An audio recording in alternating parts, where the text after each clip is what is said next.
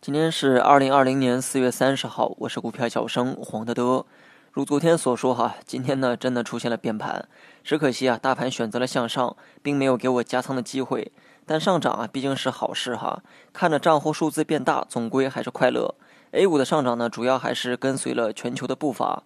昨夜 WTI 原油啊出现了百分之二十五的反弹，直到今天早上啊仍延续着小幅的冲高。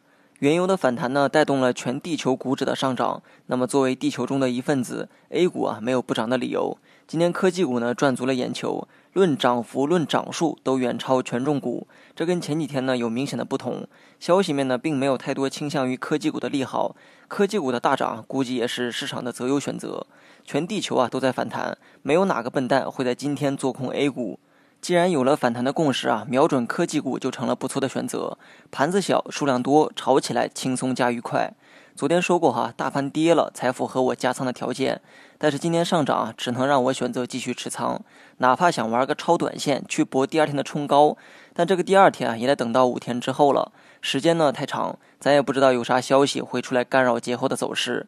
所以今天开心愉悦的盯了一天盘，数着账户里的余额，送别了四月。这次大涨啊，让大盘呢也再次站到了均线的上方，MACD 红柱呢也的确出现了放大，只能说足够强势的情况下，没准儿还能窜高一点。但是 MACD 最终会出现死叉的事实呢，并不会改变，除非说红柱变得一天比一天长，但这种小概率事情啊，不做预期。大盘站到短期均线上方，也有助于稳住整体的走势。但从三月以来啊，没有哪一次反弹可以连续两天以上。两天过后啊，就会进入三到五天的调整期，估计这次啊也差不多。或许借着余劲还能往上窜一窜，但主升浪式的上涨目前还很难出现。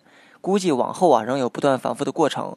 我的仓位呢不高，一个月来一直保持着两成仓，而大盘一个月啊也的确没有什么表现，基本啊就是在区间内调整。我的仓位虽然不高，但对于其他人啊，我觉得仓位控制在五成以内的话，舒服的过个五一，问题应该不大。好了，今天就说到这儿吧哈，明天呢就是五一了，祝大家五一快乐，也希望接下来的六一、七一、八一、十一也有你的陪伴。